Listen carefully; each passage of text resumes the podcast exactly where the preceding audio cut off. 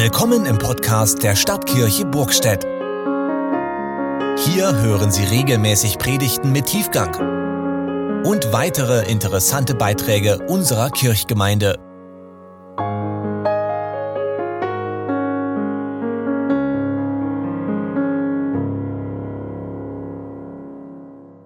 Liebe Gemeinde, stellen wir uns mal Folgendes vor. Wir sitzen im Kino und der große Film, auf den wir alle gewartet haben, der soll endlich beginnen. Geniale Schauspieler, ein großartiger Regisseur, atemberaubende Aufnahmen, all das ist versprochen worden. Und dann geht das Licht aus im Kino und alle sitzen da wie gebannt. Und dann erscheinen auf der Leinwand die Worte Regie XY.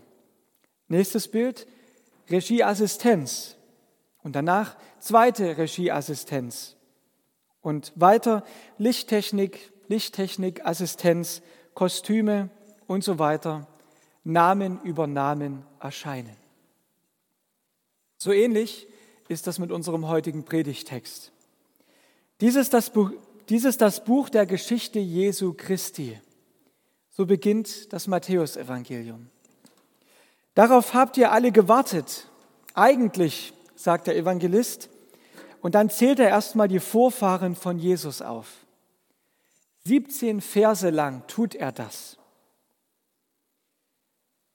Eine solche Liste nennt man auch Genealogie, also Ahnentafel. Und solche Genealogien begegnen uns häufig im Alten Testament. Jeder, der schon mal versucht hat, die Bibel am Stück durchzulesen, hat vermutlich, wenn er nicht sehr viel Ausdauer hatte, das erste Mal eine Bremse verspürt bei 1. Mose 5. Das ist nämlich auch schon so eine Genealogie zu lesen. Das ist also typisch biblisch. Im Alten Testament begegnet es häufiger und dahinter steckt immer wieder die Frage, woher kommt der eigentlich?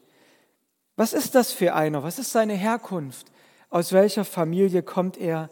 Wer sind seine Vorfahren?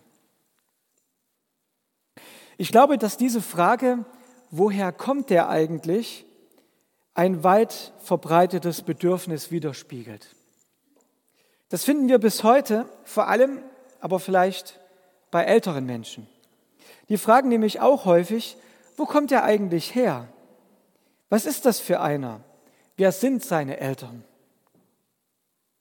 Vielleicht kennt das der eine oder die andere von euch, wenn man sich mit einem älteren Menschen aus dem eigenen Heimatort unterhält und der ältere Mensch kennt einen nicht, versucht einen aber irgendwie einzuordnen und überlegt dann die ganze Zeit, ach, ähm, ähm, und dann gibt man irgendwann Hinweise und sagt, na ja, ich bin doch zum Beispiel Matthias Müller, ich komme aus Mühlau, meine Mutter ist Marion Müller, mein Vater ist Max Müller. Und dann kommt der Ach so Effekt. Ach so, der bist du von Müllers. Na klar. Ich überlege gerade, ich hätte das sogar mit unserem Kantor durchspielen können. Auf die Idee bin ich nicht gekommen. Und manchmal hat man den Eindruck, man wird dann anders angeguckt als vorher. Man hat selbst in den letzten Minuten sich, sich überhaupt nicht verändert, aber irgendwas hat in dem anderen Klick gemacht, nur weil er uns plötzlich zuordnen kann. Passiert natürlich in Dörfern viel häufiger als in Städten und vielleicht in Kleinstädten auch häufiger als in größeren Städten und so weiter und so fort. Vielleicht geht das auch so langsam verloren. Das wäre eigentlich fast ein bisschen schade. Naja, gut. Also ist immer die Frage, ne, was mit solchen Zuordnungen verbunden ist. Manchmal ist es ja auch nicht so schön, wenn man so in Schubladen reingesteckt wird. Interessant wird eine solche Vorfahrenliste jedenfalls dann, wenn man über Insider-Informationen verfügt. Wenn man also weiß, dass diese oder jene Leute zu der Vorfahrenliste dazugehören, wenn man weiß, das ist die und die Familie, dann wird es auf einmal interessant.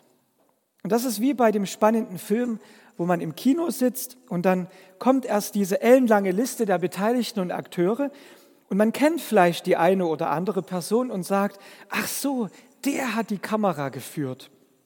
Das lässt wirklich auf tolle Bilder hoffen. Und so ähnlich ist das hier mit unserem Predigtext.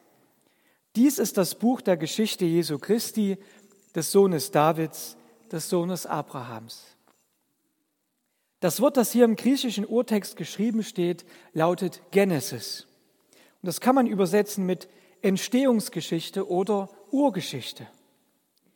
Diese Verse wollen also sagen, die ganze Geschichte der Welt, die ganze Geschichte der Menschheit, sie läuft auf einen einzigen Punkt zu, nämlich auf diese eine Person, Jesus.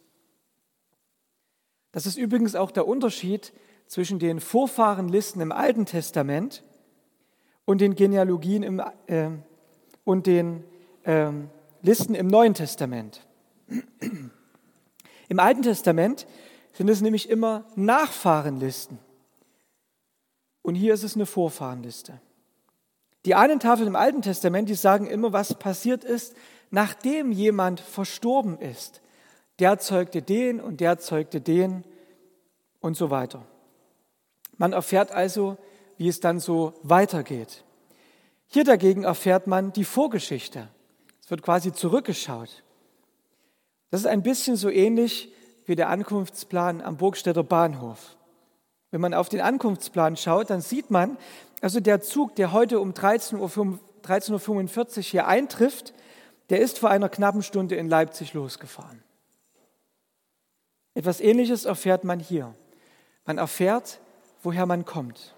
Man erfährt, alles, was in der Geschichte des Alten Testaments passiert ist, das läuft auf die Geburt von Jesus Christus zu. Warum aber ist die Vorgeschichte wichtig? Wichtig wird sie durch die Namen, die hier genannt werden, und zwar schon im ersten Vers unseres Textes. Da ist nämlich die Rede von David und Abraham. Und es wird gesagt, Jesus ist der Sohn Davids und der Sohn Abrahams. Und das sind zwei Namen, bei denen es bei den ersten Hörern dieses Textes schon das erste Mal geklingelt haben muss.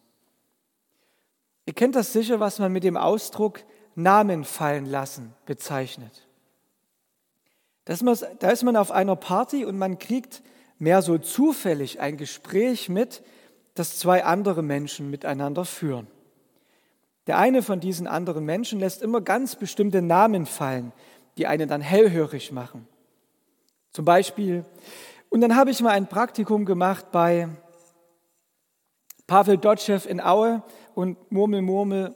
Aber jetzt komme ich zu Marco Rose bei RB und dann habe ich Aussichten darauf, auch in den Stab von Julian Nagelsmann bei den Bayern einzutreten.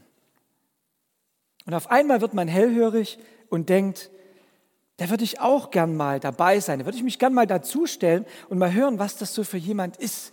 Ist das so jemand Besonderes, dass er bei all diesen Vereinen irgendwie so auflaufen darf, Praktikum machen darf, wie auch immer.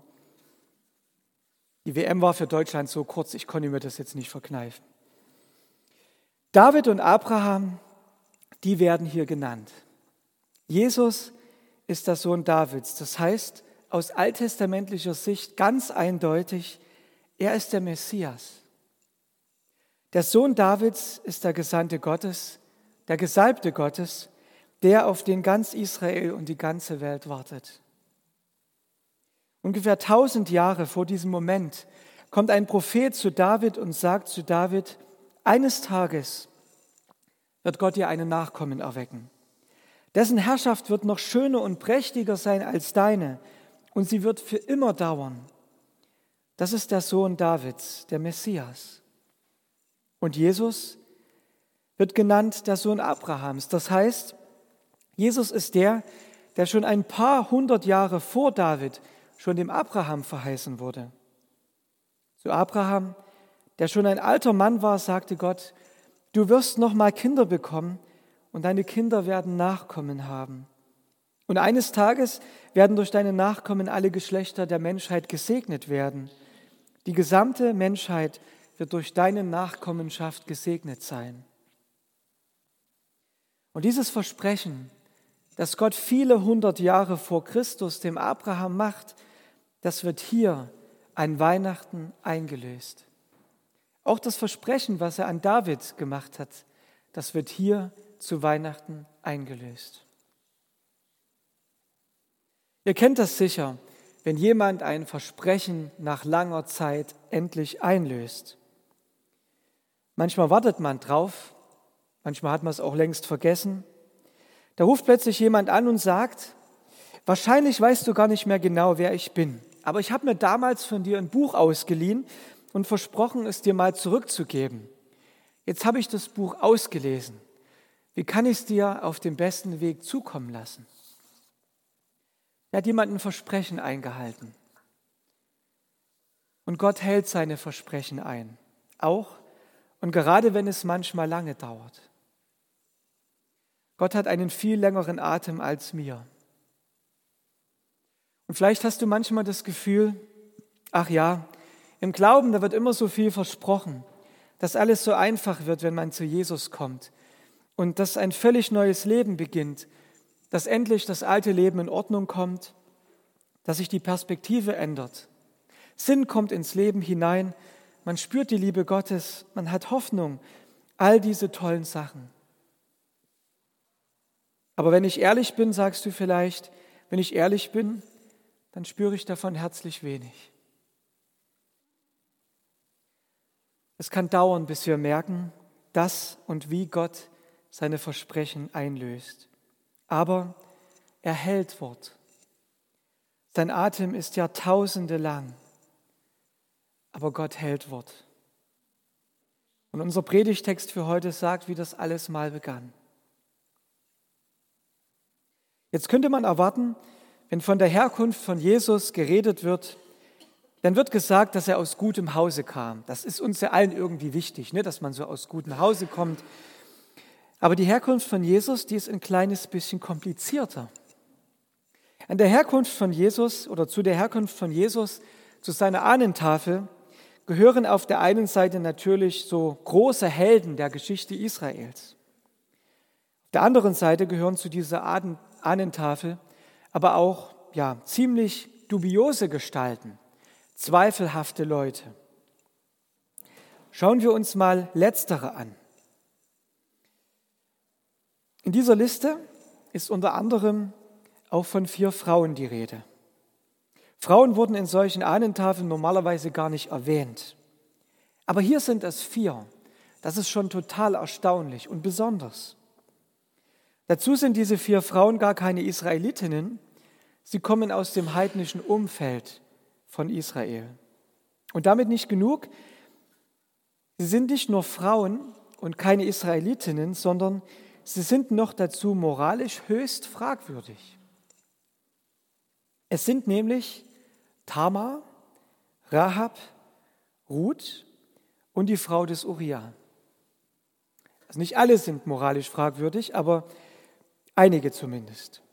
Alle diese vier Frauen sind Heiden.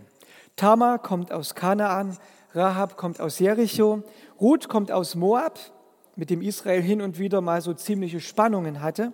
Und die Frau des Uriah ist eine Hethiterin, kommt also auch nicht aus Israel. Und wie ich schon sagte, einige von ihnen sind vier, äh, einige von ihnen sind recht fragwürdige Gestalten. Rahab zum Beispiel das ist eine tolle Geschichte. Rahab hilft den Kundschaftern Israels, die das Feindesland auskundschaften wollen, versteckt sie, als sie nach Jericho kommen. Wir erfahren allerdings in diesem Text, der davon erzählt, auch etwas über ihren Beruf. Und ich kann es leider nicht freundlicher sagen, Rahab ist eine Prostituierte. Die Hure Rahab gehört in den Stammbaum von Jesus. Oder die Frau des Uriah, wie sie hier genannt wird. Jeder wusste, wer das war. Das war nicht eine namenlose Frau. Das war Bathseba. Das war die Frau zur Zeit des Königs Davids, die so schön war, dass David nur davon, dass er sie beim Baden auf dem Dach ihres Hauses beobachtete, auf die Idee kam, er müsse unbedingt mit dieser Frau zusammenkommen. Und weil er damals praktischerweise auch Oberkommandeur der Streitkräfte Israels war, hat er den eigentlichen Mann von Bathseba in den Krieg geschickt, an die vorderste Linie, sodass er umkam. David hat sich dann Bathseba genommen und mit ihr seinen Nachfolger Salomo gezeugt. Und dieser Salomo gehört auch in den Stammbaum von Jesus.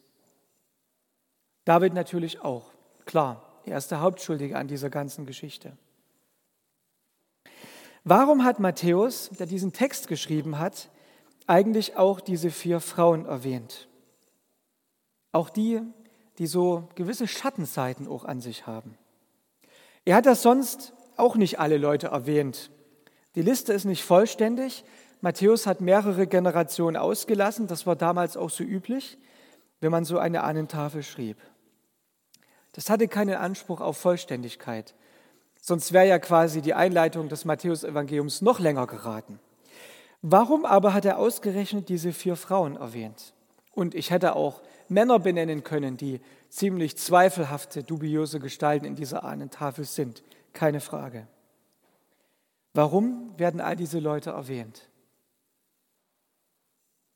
Weil Jesus in die wirkliche Welt hineinkommt. Weil Jesus in die wirkliche Welt hineingehört. In die wirkliche Welt, in der all diese Dinge passieren. Weihnachten heißt ja heute sonst oft, dass wir flüchten. Wir flüchten vor dem Alltag und denken uns einmal im Jahr, an Heiligabend, an den Feiertagen, soll alles schön sein, ganz anders als sonst. Ist ja auch ein völlig verständliches Bedürfnis. Es spiegelt sich auch in fast allen Filmen wieder, die so zur Weihnachtszeit in unseren Fernsehern laufen. Einmal im Jahr soll alles schön sein und wir flüchten. Für Gott allerdings bedeutet Weihnachten genau das Gegenteil. An Weihnachten flüchtet Gott nicht, sondern er kommt zu uns, in unsere Wirklichkeit, dahin, wo wir gerade sind. Vielleicht, und das würde ich dir von Herzen wünschen, erlebst du gerade ein friedliches Weihnachten. Vielleicht kennst du es aber auch, dass Weihnachten anders sein kann, dass es geprägt ist von Spannungen.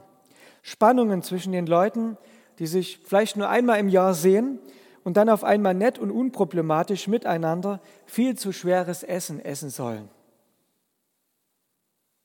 Oder vielleicht kennst du das, dass du nicht den Gedanken abschalten kannst, dass ja nach Weihnachten ziemlich bald das neue Jahr beginnt. Und im neuen Jahr weißt du nicht, ob dein Vertrag verlängert wird oder ob du noch genug Geld auf dem Konto hast. Oder vielleicht spürst du schon seit ein paar Wochen oder Monaten irgendwo einen Schmerz, der ein bisschen beunruhigend ist und du weißt nicht, wie das weitergeht, vielleicht doch mal zum Arzt gehen. Hm.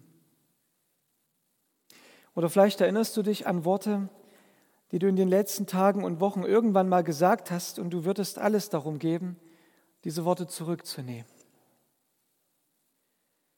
Oder vielleicht hast du dich auch bei dem Gedanken ertappt, die manchmal so durch dein Hirn huschen, die so erschreckend sind, dass du sie noch nicht mal dir selbst eingestehst.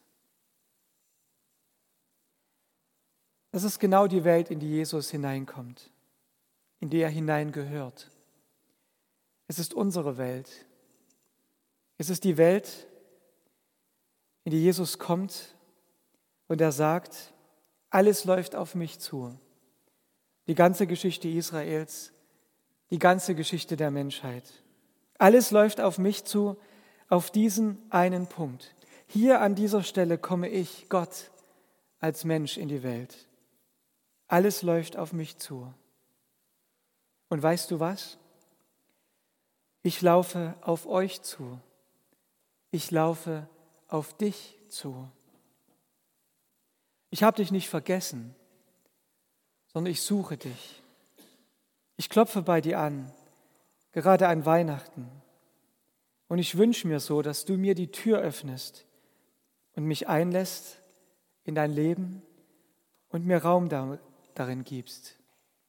Und dann, dann, dann ist wirklich Weihnachten. Amen. Der Friede Gottes, der größer ist als alle unsere Vernunft, bewahre eure Herzen und Sinne in Christus Jesus, unserem Herrn. Amen.